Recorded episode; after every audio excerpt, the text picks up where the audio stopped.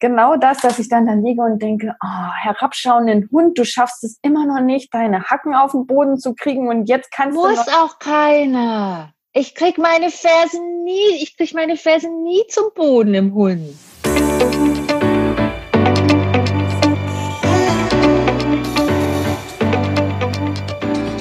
Ich bin Tina Busch und das ist mein Podcast, der Pop-up Cast. Herzlich willkommen.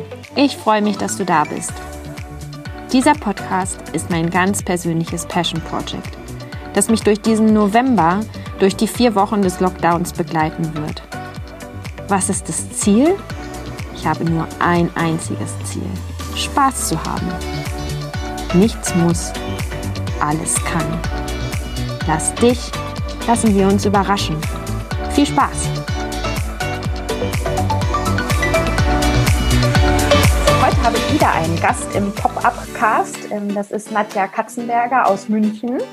Und mit Nadja hätte ich eigentlich heute eine Aufnahme für den Hey Book Lovers äh, Podcast machen wollen, äh, zusammen mit Kati. Aber äh, Katis Kind ist jetzt leider krank geworden und wir müssen diese Podcast-Aufnahme nochmal verschieben.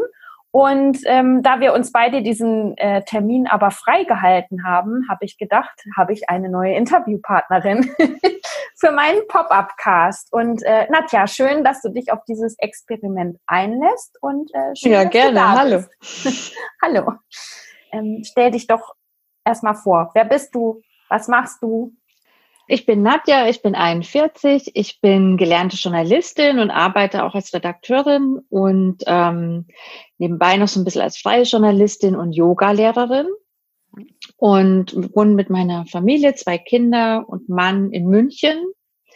Und mir geht's wie dir, ich habe auch immer so viele Ideen im Kopf und äh, bin dann so, gehe so hart mit mir ins Gericht, was ich alles nicht umgesetzt habe, aber will da auch ein bisschen lockerer und cooler werden und mehr so Spaßprojekte machen und Passion Projects einfach. Weil ich finde, der Spaß gerade jetzt im Lockdown sollte schon noch im Vordergrund stehen. Ja, genau. Ähm, bist du hauptsächlich selbstständig oder bist du angestellt oder wie arbeitest du? Ich bin hauptsächlich angestellt. Ich war ein paar Jahre komplett selbstständig, ja. bin dann wieder ähm, 50 Prozent ins Angestellten-Dasein gegangen und habe auch gemerkt, dass mir das so eine ganz gute Stabilität gibt um auf der, in den anderen 50 Prozent so meine Passion Projects zu machen und das Yoga zu machen und ähm, habe gemerkt, dass das sich nicht nur befruchtet, sondern dass ich das auch brauche. Also ich eben brauche das Yoga und das da frei arbeiten und mit Menschen arbeiten, genauso wie den festen Job mit den Kollegen da und, und die Sicherheit. Und das ist für mich gerade das Ideale. Mhm. Und ähm, gehst du dann auch richtig ins Büro und arbeitest vor Ort oder arbeitest du von zu Hause aus? Wie läuft das? Ich bin schon äh, seit ein paar Jahren komplett im Homeoffice. Ja. Ich habe mir das so ähm, äh, sozusagen rausverhandelt, als es mhm. äh, vor drei Jahren noch ganz, eigentlich ganz schwierig war und alles so Präsenz wollten. Und deshalb war der Übergang für mich ins Homeoffice quasi nicht da. Also für mich war schwierig, dass plötzlich meine ganze Familie auch im Homeoffice mhm. war.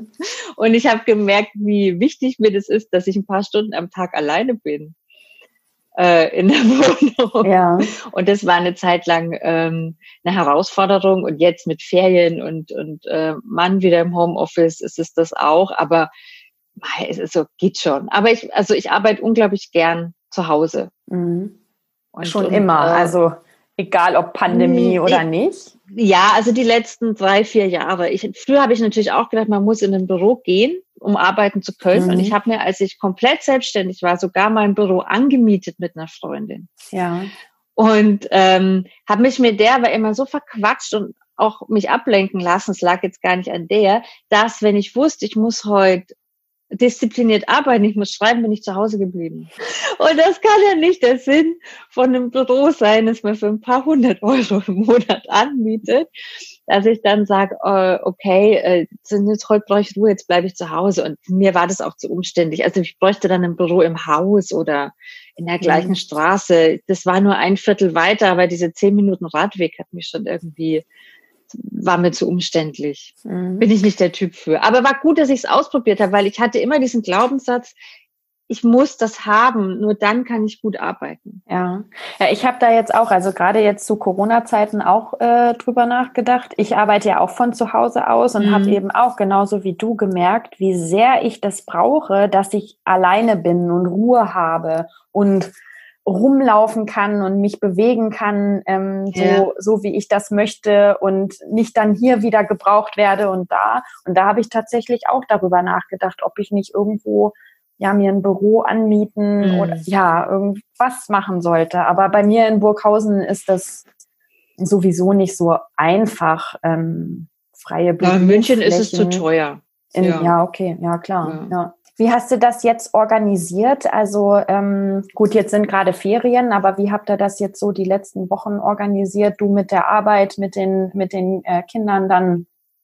Also die letzten Wochen ging es bei uns, weil die Kinder jetzt seit Schulbeginn wieder normal in der Schule waren und mein Mann auch normal in der Arbeit. Und im Lockdown ich weiß es fast gar nicht mehr, mhm. weil ich habe unglaublich viel gemacht während des Lockdowns, zwei Titelthemen für zwei Hefte parallel und ständig irgendwie Interviews geführt im Schlafzimmer, während die Kinder ihre Zoom-Konferenzen hatten und so. Und dann auch ganz viel Yoga über online unterrichtet, mhm. dann die Kinder wieder rausgeschickt, weil ihr müsst jetzt eine Stunde ganz leise sein. Ja, eine ja. Yogastunde. Ähm, keine Ahnung, irgendwie ging es dann doch. Also das klingt jetzt so blöd, aber das, da hat der Lockdown mir gezeigt, es geht so viel mehr, wenn du musst, wenn du mhm. so mit dem Flow gehst, wenn du sagst, ich hätte vor März nie mir vorstellen können, ad hoc eine Yogastunde über Zoom zu halten. Mhm.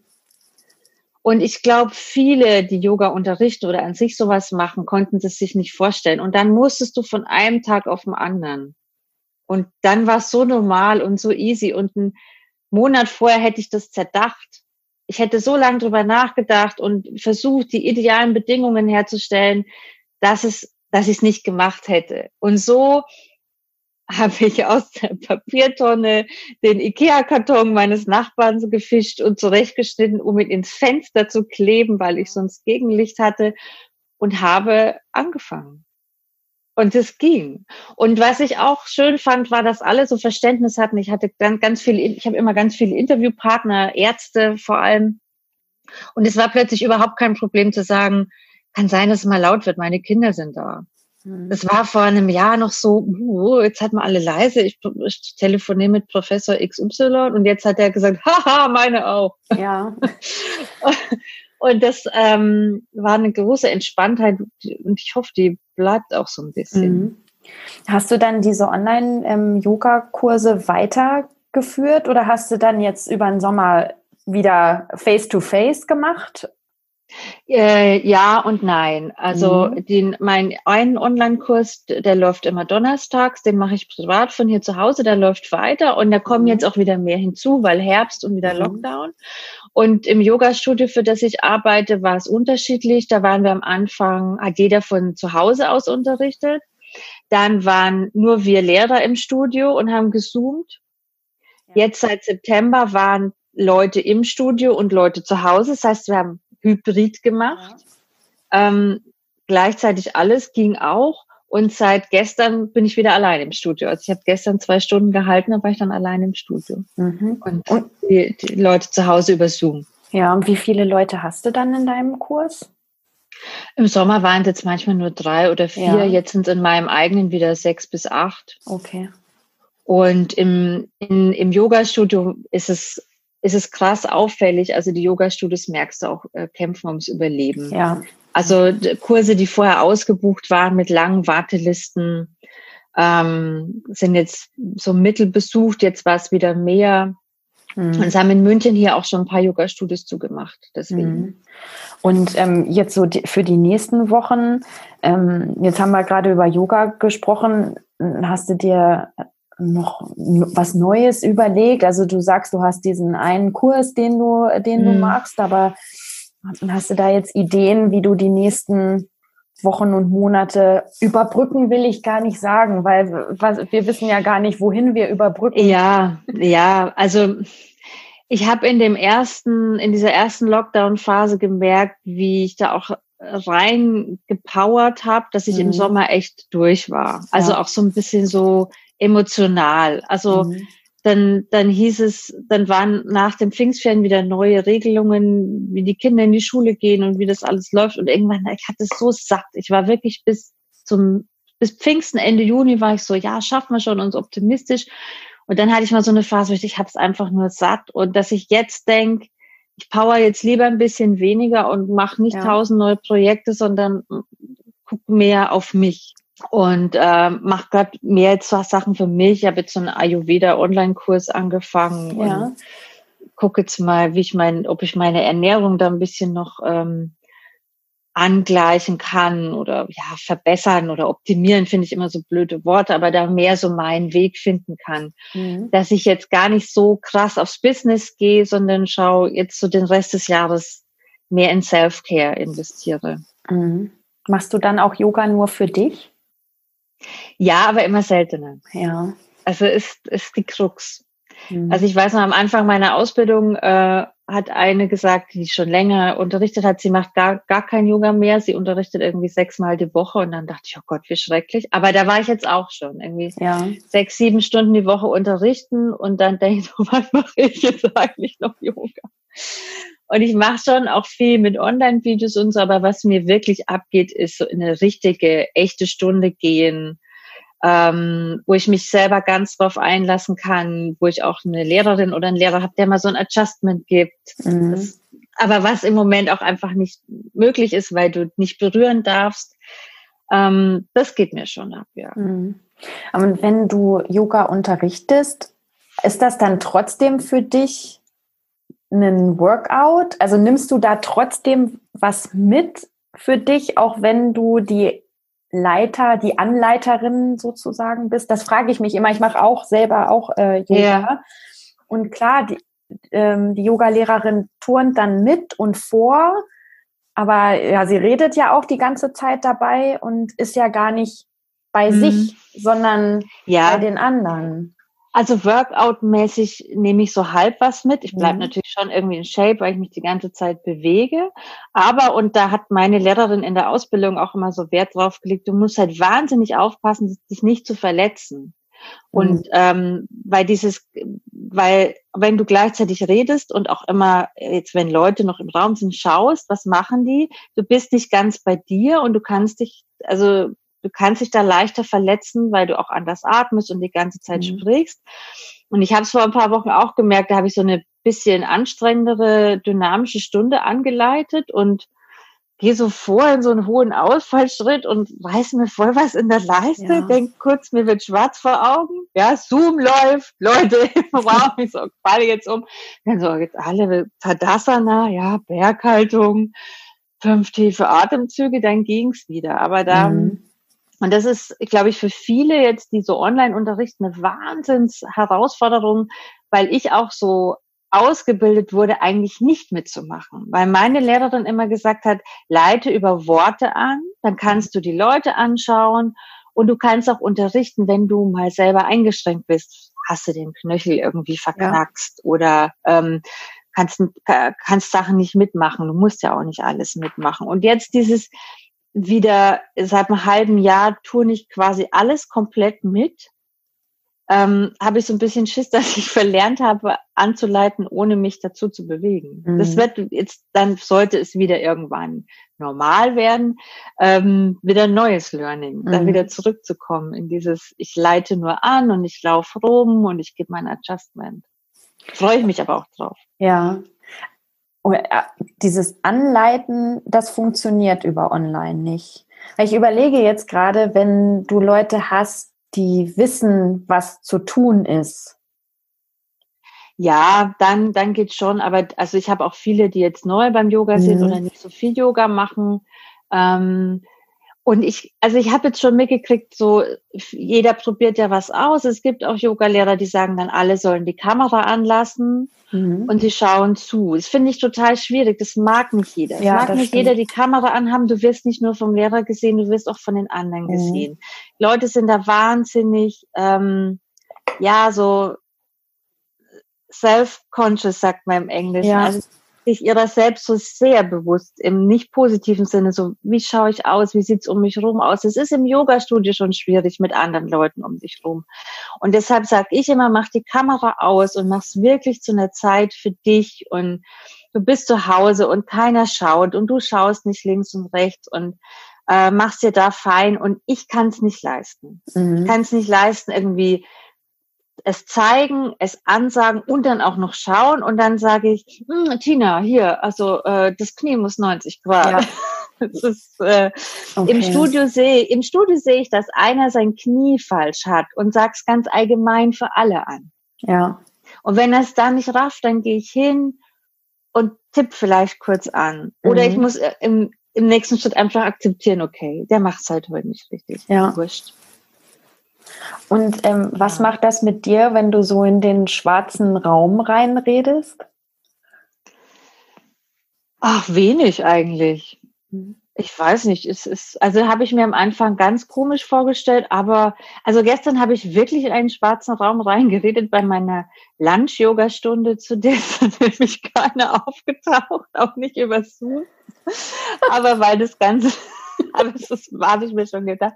Aber weil das Ganze aufgenommen wird und die Teilnehmer kriegen es dann für 48 Stunden nochmal okay. zum Nachmachen, also konnte ich jetzt auch einfach nicht auch einfach gehen und sagen, ja. keiner da, dann gehe ich wieder nach Hause, sondern ich habe wirklich, also es, da war niemand. Und dann habe ich es halt trotzdem gemacht. Also mhm. hat mir dann vorgestellt, Mai, dann schaut sich das halt einer morgen Abend an. Mhm.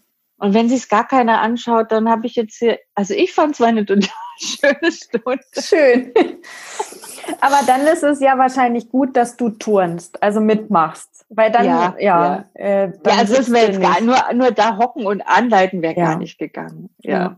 Das ist ähm, auch zeitlich schwierig, weil ich habe auch immer die Uhr im Blick. Es darf, also im Studio müssen es genau 60 Minuten sein. Okay. Und ich glaube, wenn ich da jetzt nur sitzen würde und denken würde, okay, jetzt sind die im Hund und zählt, zählt, zählt, nee, da muss ich selber mitmachen. Mhm. Kann man denn bei dir mal eine Stunde ausprobieren? Also gibt ja. es so äh, Open, Open Yoga Classes? Also meine, meine, in meinem Pop-up-Yoga-Studio in meinem Wohnzimmer, die kann man jeden Donnerstag besuchen. Okay. Und mich gerne auch über Instagram zum Beispiel anschreiben, mhm. über einfach Nadja Katzenberger heiße ich da klein und zusammen. Mhm. Und die erste Stunde schenke ich immer zum Ausprobieren und äh, die zwei, ab der zweiten kostet es dann 10 Euro pro Stunde. Ach cool. Um wie viel Uhr ist das denn, deine Pop-up? Donnerstagabend um 20 Uhr das und die dauert 75 Minuten. Oh, cool, ja. Und ähm, ich mache die ein bisschen anders als die Stunden im Studio.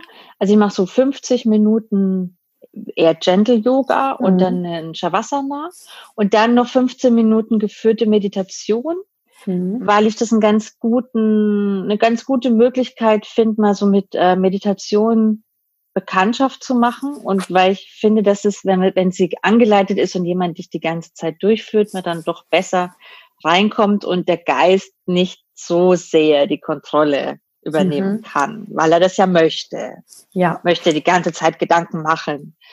Und ähm, da lasse ich es auch, stelle ich den Teilnehmern frei und sage, du kannst dich hinlegen dabei, du kannst auch gleich ins Bett dich legen oder du kannst es ganz klassisch im Sitzen machen. Du bist zu Hause, es ist deine Zeit, mach das, wie du es möchtest. Ich mache da jetzt keine Vorgabe, du musst in diesen super duper Meditationssitz gehen. Das ist eh für viele schwierig, das 15 Minuten aufrecht mhm. so zu halten.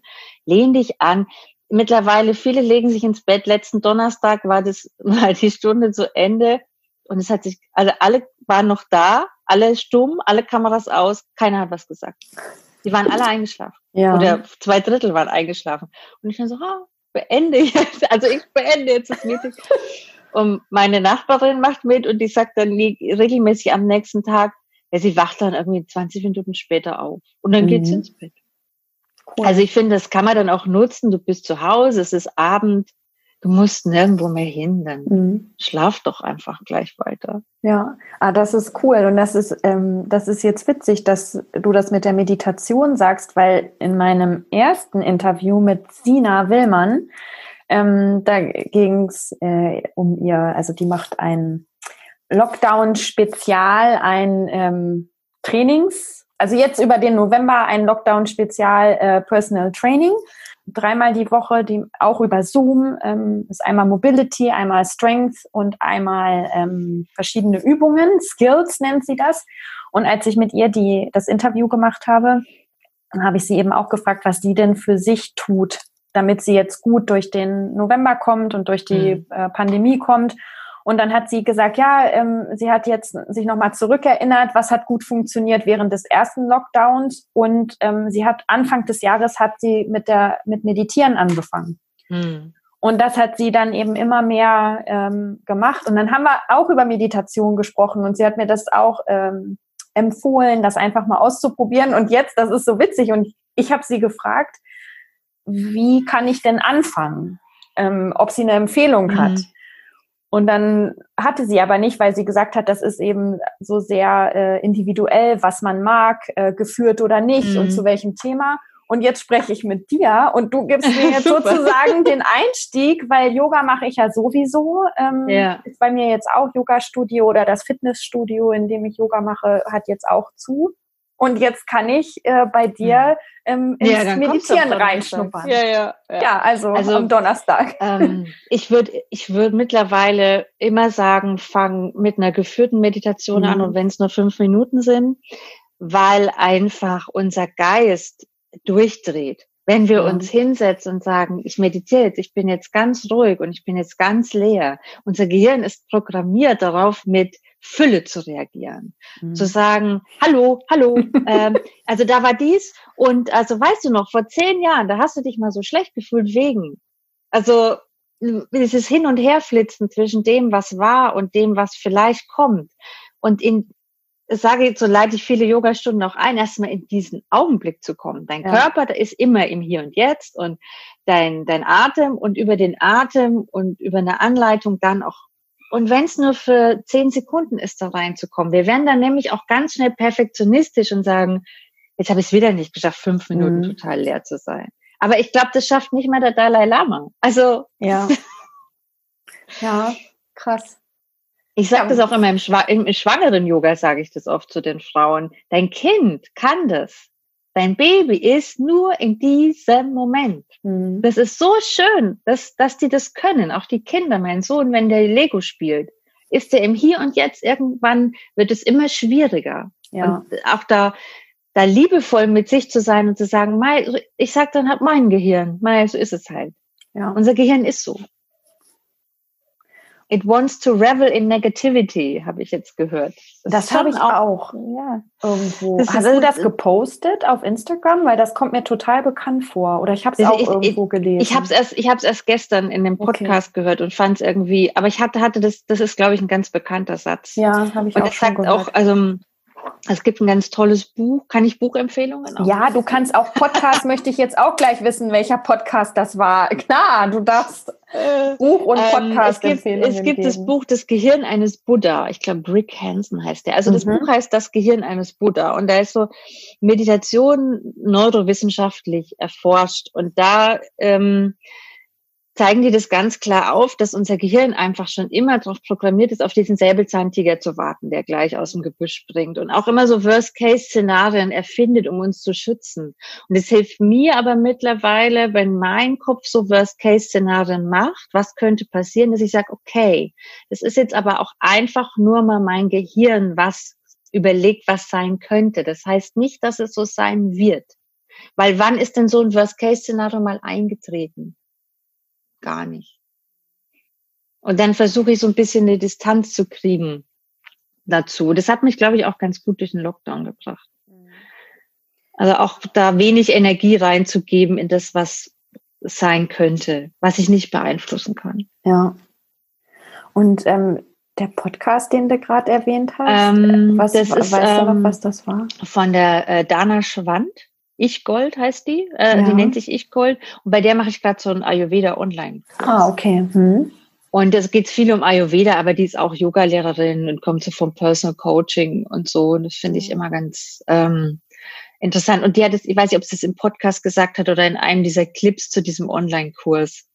Aber das, äh, glaube, das macht Yoga und Meditation für viele Menschen auch so schwer, weil eben dieses das, der Geist so heiß läuft dabei und man dann so, der innere Kritiker sagt, siehste, kannst du auch nicht. Mhm. Jetzt sitzt du da und willst meditieren, kannst du nicht. Und dann zu sagen, das ist ganz normal.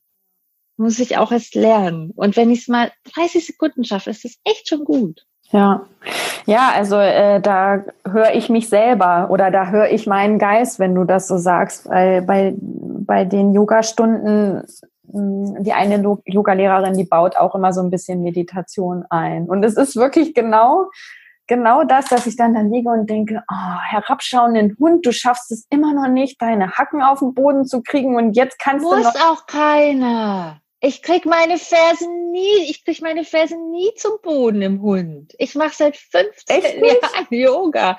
Das ist, das ist eine Sache, wie dein Fuß gebaut ist. Das hat nichts mit deinem Yoga zu tun. Man, ich kenne Leute, das ist wie Leute, es gibt Leute, die können Spagat, obwohl die nie Sport machen. Ja. Und ich, ich werde nie einen Spagat können. Meine Hüften sind dafür nicht ausgelegt. Es ja. kann ja auch nicht jeder Ballett es ist einfach, jeder Körper ist anders. Und da, deshalb, als ich mit Yoga angefangen habe, ich habe ganz oft, ich bin sehr stark kurzsichtig, ich habe ganz oft ohne Brille geübt, dass ich diese anderen Typen, die da in den Kopfstand gegangen sind und so gar nicht gesehen habe. Okay.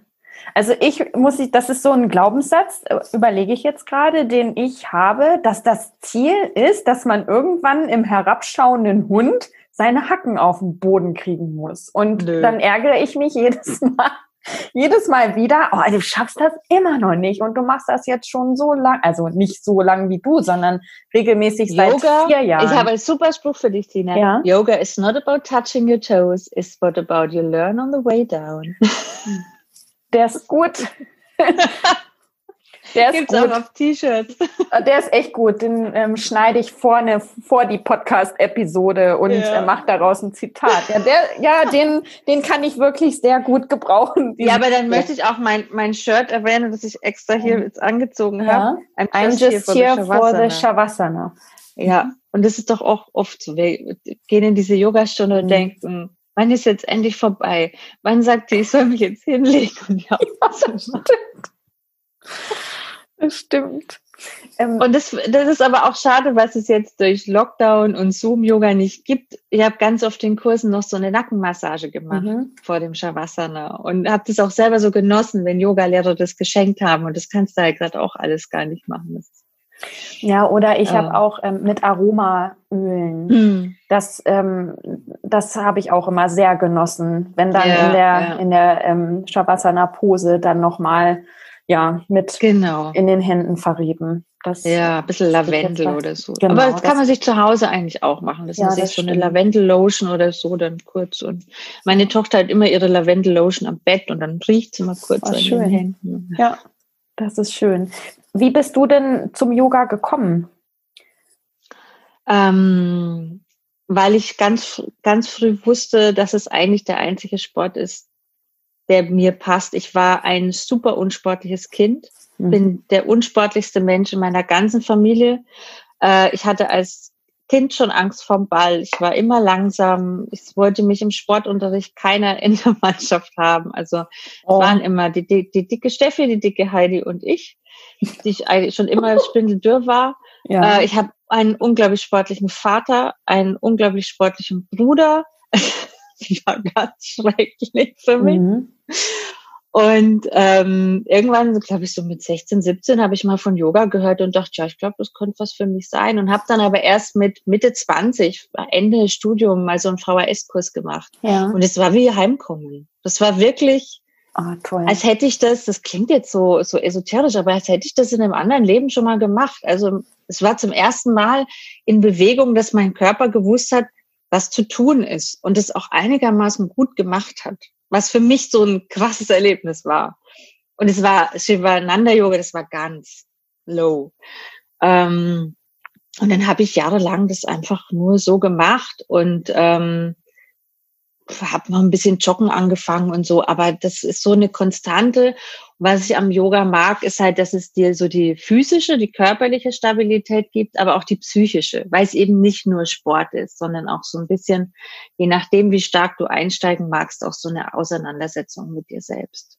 Und dann habe ich auch gedacht, na, Yogalehrerin kannst du nicht werden, kannst du auch keinen Kopfstand und so. Ja. Und ähm, bekam dann aber die Möglichkeit zu dieser Ausbildung auf dem Silbertablett serviert, weil die beim Yogastudio bei mir ums Eck ist, also quasi in meinem Wohnzimmer. Mhm. Und ähm, bin sehr froh, dass ich das damals gemacht habe, dass ich da den ja den Schritt ins Ungewisse gegangen bin und war auch so ein bisschen so aufregend. So will ich will ich mich überhaupt so stark mit mir auseinandersetzen? Ja. Und ähm, war aber großartig. Also ja. vermisse ich jetzt auch total, so noch so eine feste Begleitung zu haben, so jedes ja. Wochenende pro Monat, so für den Austausch auch und so. Ja, das hört sich ähm, so an wie eine Coaching-Ausbildung dann auch. Was, weil, ja, war so ne, ähnlich, ja. Ja, weil ja. In der, ich habe ja hm, vor anderthalb Jahren eine Coaching-Ausbildung gemacht und ähm, ja, da setzt du dich eigentlich hauptsächlich mit dir selbst auseinander.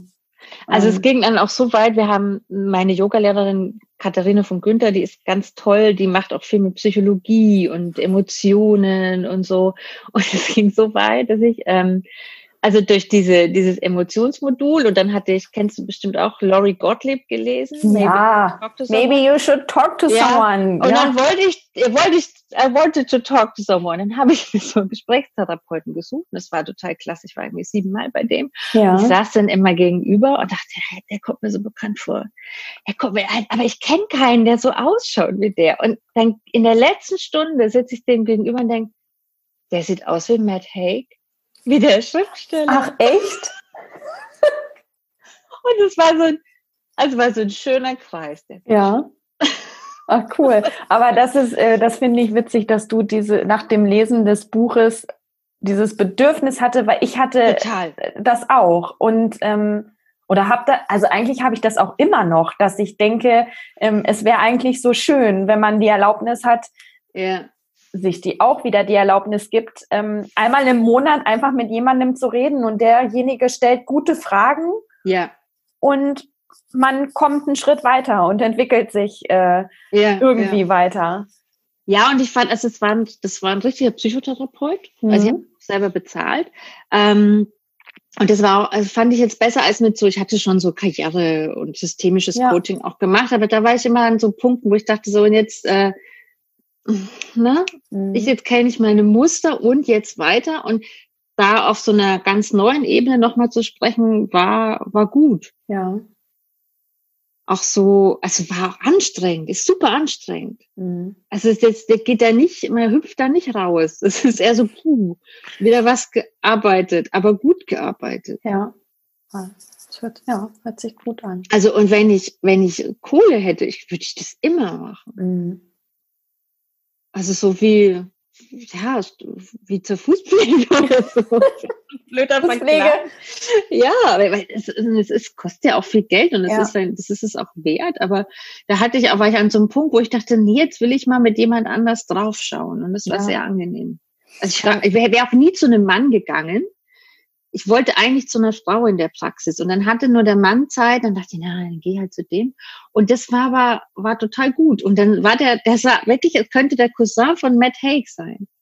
Ja, witzig. Doch lustig. Ja, aber ähm, mit zur Therapie oder zum Coaching gehen, ich kenne das so, also von den Amerikanern, da ist das wirklich mehr so wie, ich habe einen Termin bei der Fuß, also mache Maniküre, Pediküre und gehe zum Friseur und dann habe ich da ja. meinen Gesprächstermin. Das ist da schon viel ja etablierter und ähm, more accepted. Also ja, ja.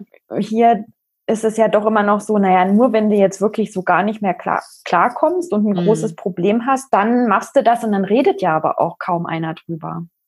Das ja, ist es ja auch also, noch. Ja. ja.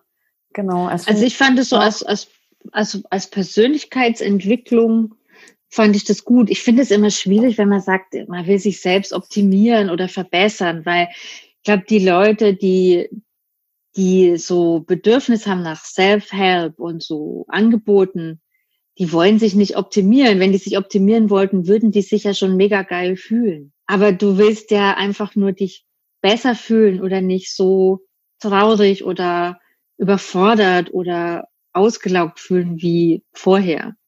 Weil wenn du dich optimierst, also ich finde, optimieren ist sowas, ich mache was, was schon sehr gut ja, ist, noch das stimmt. besser. Ja. Aber ich will einfach nur ja auch ein paar Sachen loswerden und ein paar neue integrieren. Deshalb, also ich finde da so immer, ich mag da in Zukunft mehr aufpassen, was für Worte ich da auch benutze.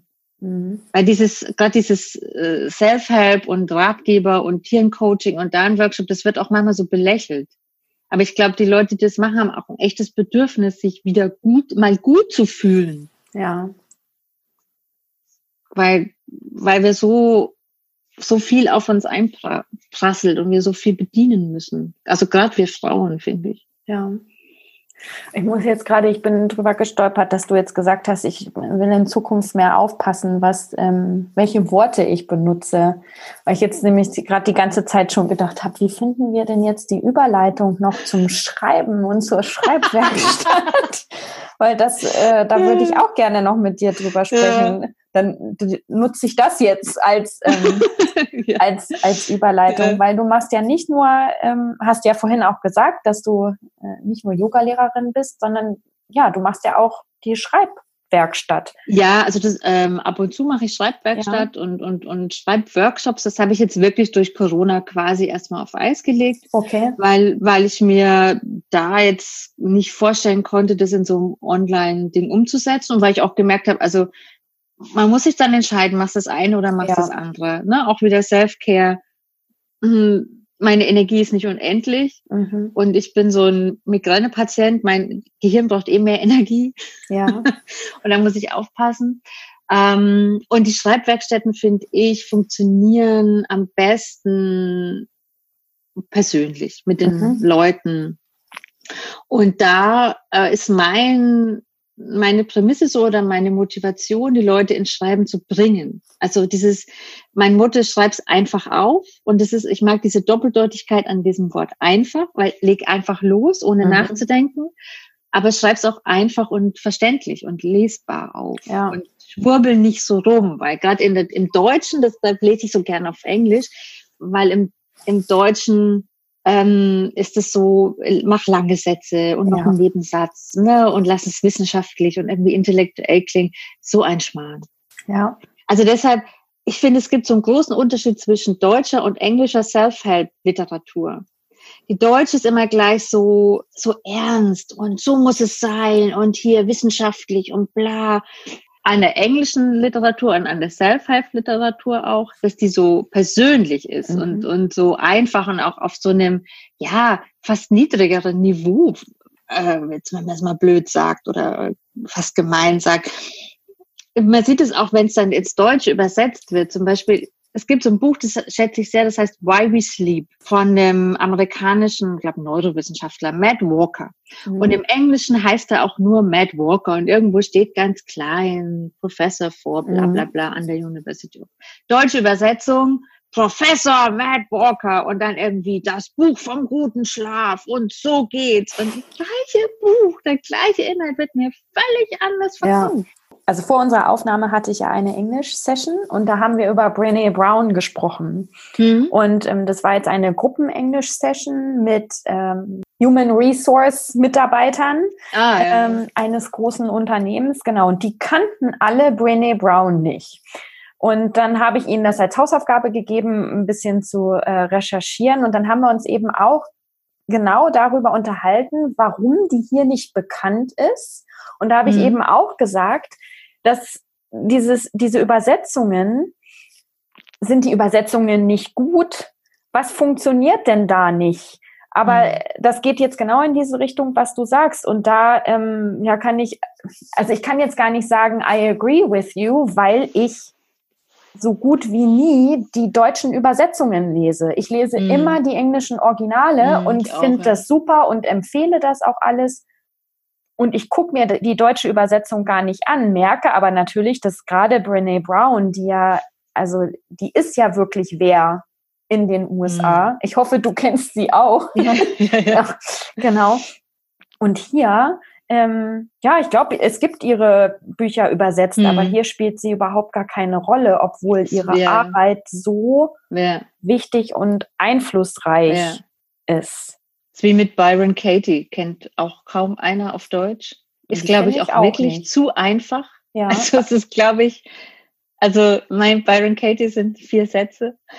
Äh, Kenne ich auch nicht. Da, das ist auch, die, die kommt auch so aus der Self-Help-Ecke. Ja. Und ich glaube, was im Amerikanischen auch ganz oft ist, da ist es wurscht, was du für einen Background hast. Im mhm, Deutschen genau. musst du, musst du schon irgendeinen Background haben, der ja. dich quasi äh, dazu befähigt, der rechtfertigt, dass du jetzt ein Buch vom Schlaf schreibst oder ja. irgendwie Coaching machst oder so. Genau. Ähm, und Byron Katie hatte irgendwie ganz lang psychische Probleme und Depressionen und Alkoholprobleme und hat für sich rausgefunden, dass es ihr hilft, ihre Gedanken in Frage zu stellen. Also mhm. der Hauptsatz bei Byron Katie ist immer, du denkst irgendwas, du hast so einen Glaubenssatz, so, ein, so ist es und dann ist es, is it really true? Mhm. Und, und du hinterfragst mir, ist das wirklich wahr?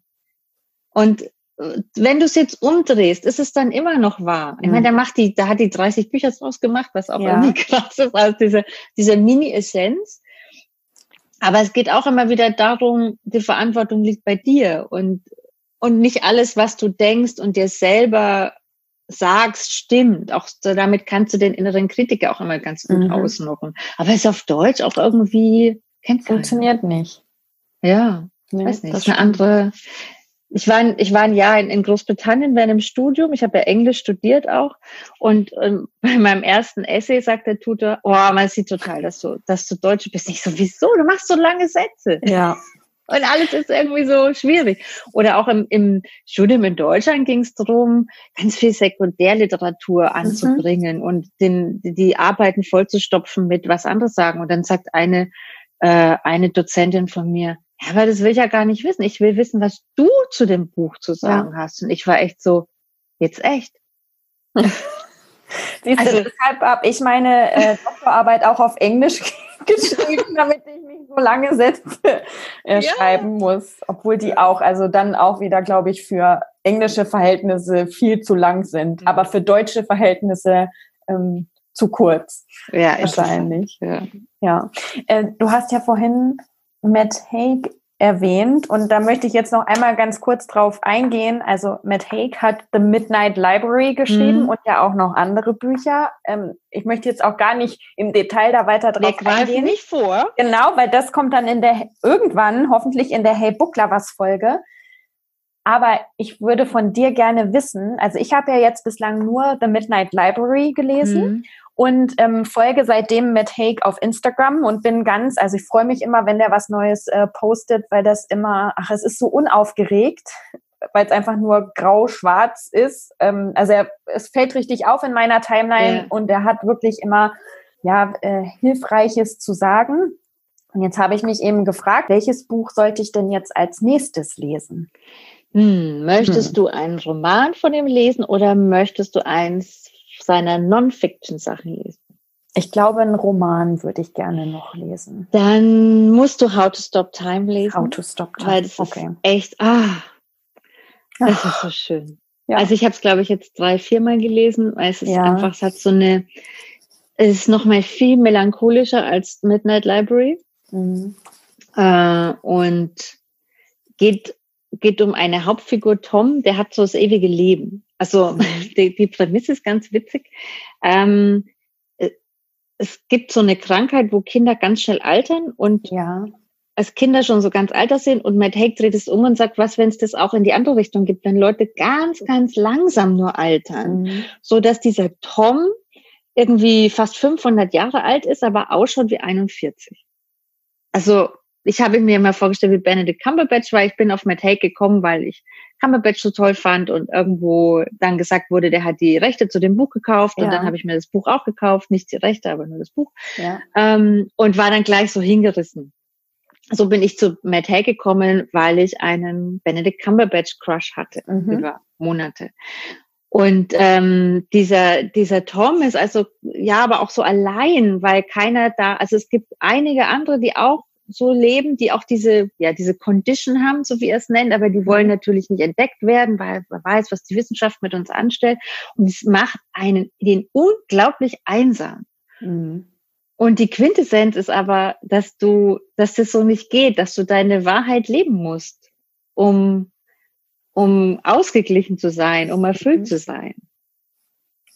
Also ich habe äh, ich habe es nochmal gelesen, auch für die Vorbereitung für euren anderen Podcast und dachte, ja, das ist irgendwie so, man fragt das Leben, was soll ich denn machen? Und das Leben sagt zurück, ja, was willst du denn machen? Ja. Und dann, ja, es ist halt immer wieder bei dir. Und es ist ein Historienroman, weil er durch natürlich ganz viel Zeiten durchlebt. Also der trifft Shakespeare, der trifft James Cook und Fitzgerald mhm. und ähm, äh, ist immer so ein bisschen kleine Celebrities, die eingestreut werden und es ist eine Liebesgeschichte und ja, ist ganz fein. Okay, dann lese ich das als nächstes. Ja. Und aber gerade jetzt im Lockdown sollte man auch Notes on a Nervous Planet lesen okay. von Matt Haig. Das mhm. ist sein Non-Fiction, also der hat ja unglaublich viel geschrieben, auch ganz ja. viele Kinderbücher, Kinderbücher, die gibt es gar nicht auf Deutsch le mhm. leider. Ja, Boy ähm, Called Christmas. Mhm. Äh, genau, das habe ich mit meinen Kindern ähm, gelesen. Das wird jetzt auch verfilmt. Ja, habe ich gelesen, genau. ja. ja. Ja, und Notes on a Nervous Planet geht auch so äh, um Social Media und wie können wir da so ein bisschen Distanz finden mhm. und ähm, uns nicht von allem mitreißen lassen. Und was macht eigentlich so diese digitale Welt mit uns, mhm. mit unseren, mit unserer Mentalität und auch mit unserer Seele und so. Und, und Matt Haig weiß halt einfach, von was er spricht, weil der hatte eine schlimme Depression und ja. der geht auch immer noch sehr offen mit um. Und äh, das finde ich bei Midnight Library ganz interessant, weil er hat so viele Romane geschrieben, aber in Midnight Library zum ersten Mal auch darüber. Ah, okay. Das ist, klingt bei den anderen immer so durch, ja. aber dass es wirklich so offen mal anspricht, eine Figur erschafft, ja. die genau da steht, wo er stand, das war, war neu. Ah, okay. Na, siehst du, das ähm, weiß ich mhm. gar nicht, weil das ja das erste von mhm. ihm war, das ich gelesen habe. Aber dann weiß ich jetzt, ja. ähm, was ich als nächstes lese. Ja. Da äh, freue ich mich drauf. Ich fand das so schön, was du geschrieben hast ähm, auf Instagram Jetzt habe ich es mir irgendwo hier aufgeschrieben. Wenn man äh, Matt Haig liest, liest, dann ist das so, er umarmt einen mit Worten. Hm, das ist echt, ja, aber so ist es, so ist er. Ja. Das ist echt. Und gerade das und, brauchen und, wir ja im Moment. Ja. Ja. Und den Post hat er geliked. Ah, ah. cool. Oh, schön. Habe ich mir gleich einen Screenshot gemacht. Ja. Als ja. ich altes Fangirl. Ja, ah, das ist ja, ja, das ist echt, das ist echt cool. Ja, schön. Dann ähm, eine Frage habe ich noch. Was liest du ja. denn gerade? Es klingt jetzt total angebermäßig. Ja. Aber ich lese gerade Wuthering Heights zum oh. sechsten Mal oder wow. so. Ja, das, das, deshalb, also man muss es ein bisschen runterregeln. Ich lese es alle paar Jahre mal. Ich musste es mhm. im Studium lesen und fand es irgendwie doof. Und, aber lese es irgendwie alle paar Jahre mal wieder. Und es ist so, ich, das ist ein Herbstbuch, finde ich. Das ja. kannst du nur im Herbst lesen. Ich finde, das kannst du nicht im Sommer lesen. Also irgendwie draußen Sonnenschein und auf Wuthering Heights Schneesturm, das geht irgendwie nicht. Und ich, äh, jetzt habe ich mir gedacht, es ist eigentlich voll das Lockdown-Buch, weil die, mhm. also für die wäre Lockdown ja echt gar kein Problem. Die sind quasi im Lockdown, aber auch in so einem seelischen. Es ist so, die können so gar nicht aus sich raus. Also die sind, da haben wir es echt besser als heutzutage, dass wir uns viel stärker oder einfacher mit unseren Gefühlen verbinden können. Mhm. In diesem 19. Jahrhundert, in dieser, dieser Gesellschaft, die sind so im Käfig, obwohl die in dieser großen, weiten Landschaft stecken. Mhm. Finde ich spannend. Aber es ist jetzt nichts, was ich jetzt so runterlese, wie ich Midnight Library ja. runterlesen würde oder so. Also Deshalb poste ich auf Instagram gerade Bücher, die ich vor längerem gelesen habe und okay. weil ich mit dem gerade noch nicht durch bin. Okay. Ja, okay. Ich, also äh, ja. How to Stop Time, das werde ich lesen. Wuthering Heights. Nein, muss ich nicht. ich glaube nicht. Das erinnert mich dann auch zu so sehr ans Studium. Aber ich finde es für so einen alten Roman, also ich meine, 19. Jahrhundert, so mhm. eine sehr moderne Sprache auch. Also es nimmt so viel vorweg, was dann 80 Jahre später erst kam. Mhm. Aber gut, also da müssten wir jetzt einen neuen Podcast aufmachen ja. und mehr so in die Literaturwissenschaft gehen. Genau, das machen wir dann im Hey Book Lovers äh, Podcast. Wenn dann Kathi auch dabei ja. ist, dann reden wir nochmal ganz viel über, ja. über Bücher und da reden wir ja auch immer darüber, ähm, was wir gerade äh, lesen. Genau. Vielleicht bin ich bis dahin dann durch mit Wuthering ja. Ja, mal gucken, wann wir das schaffen, die Aufnahme zu machen.